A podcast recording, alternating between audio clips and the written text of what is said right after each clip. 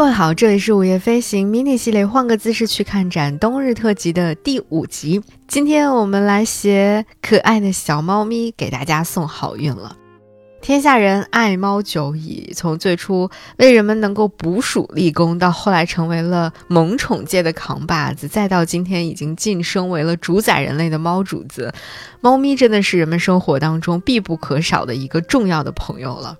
而把猫正式的画进画作里面，并且把它作为主角来进行描绘呢，其实从很早，从唐代的时候就已经开始了。在唐代的很多仕女图当中，就经常会出现猫的身影。那俗话说得好嘛，叫“狗来富，猫来贵”。猫因为和耄耋的“耄”字是同音，所以呢，啊，猫的出现也经常会有一些关于啊祈福长寿、吉祥如意的这个美好的愿望在一起。那到了后来宋代的时候，随着花鸟画的迅猛发展，狸猫也开始大量的涌现在绘画作品当中，甚至还出现了一批非常擅长画猫的画家，比如说李迪。他的那幅非常著名的《狸奴蜻蜓图》就非常具有代表性。那我们就先去日本大阪的市立美术馆看看南宋李迪的这幅《狸奴蜻蜓图》。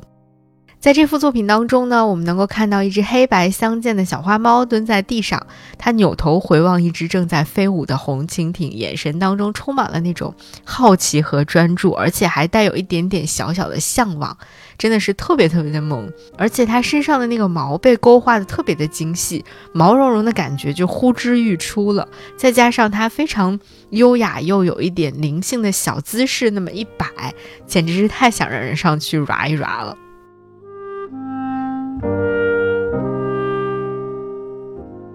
同样在日本大和文化馆有另外一幅传说是南宋的作者毛毅所画的作品，叫做《蜀葵游猫图》。在这幅《蜀葵游猫图》当中，我们会看到一幅庭院当中群萌乱斗的场景，在奇石蜀葵下面呢，有一只。啊，棕白相间的小母猫，它的身边蹲着一只黑白相间的小宝宝。这个猫宝宝呢，就怯生生的在一边看戏，而在另外一边，有一只很漂亮的花斑小猫和一只灰色的萌萌的小猫扭打在了一起。那小花猫一边闹一边看向画外，看向我们。那有一部分专家认为说，在画面当中的中间偏下的位置，可能还有另外一只，啊，淡赭色的小猫。它正在抬头望着飞舞的小蝴蝶，但是因为时间久了，而且保存的不是特别好，所以褪色了。啊，我们现在很难再去辨认了。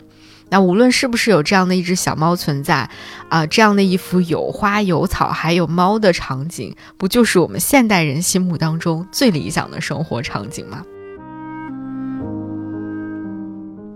看完了两只萌萌的猫，我们来看一只不一样风格的猫。我们去日本的全屋博古馆看一看八大山人画的安晚帖当中的这只猫。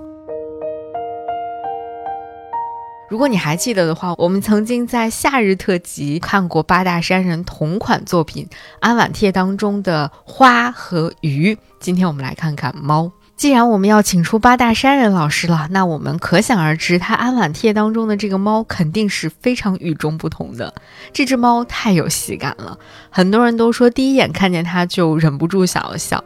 八大山人呢，只用了寥寥数笔，就把这只猫似笑非笑、毫不在意又有点可爱傲娇的那种神情，表现得非常的到位。它背上的那一抹墨色和小小的黑色的尾巴，又让这个。翻着白眼儿的小猫和那种不屑一顾的表情之下所掩盖的萌萌的感觉，悄悄地跑了出来。你看着这只与众不同的猫，是不是想起了，嗯，经常会被人们提起的一句话，就是小猫咪能有什么坏心眼呢？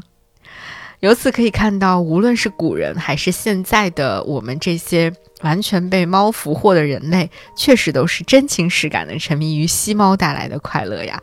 那今日份的吸猫，我们就先吸到这儿。希望新的一年，嗯，我们都能够更爱猫猫，猫猫也能够更爱我们，猫猫为我们带来一年的好运和一年的可爱。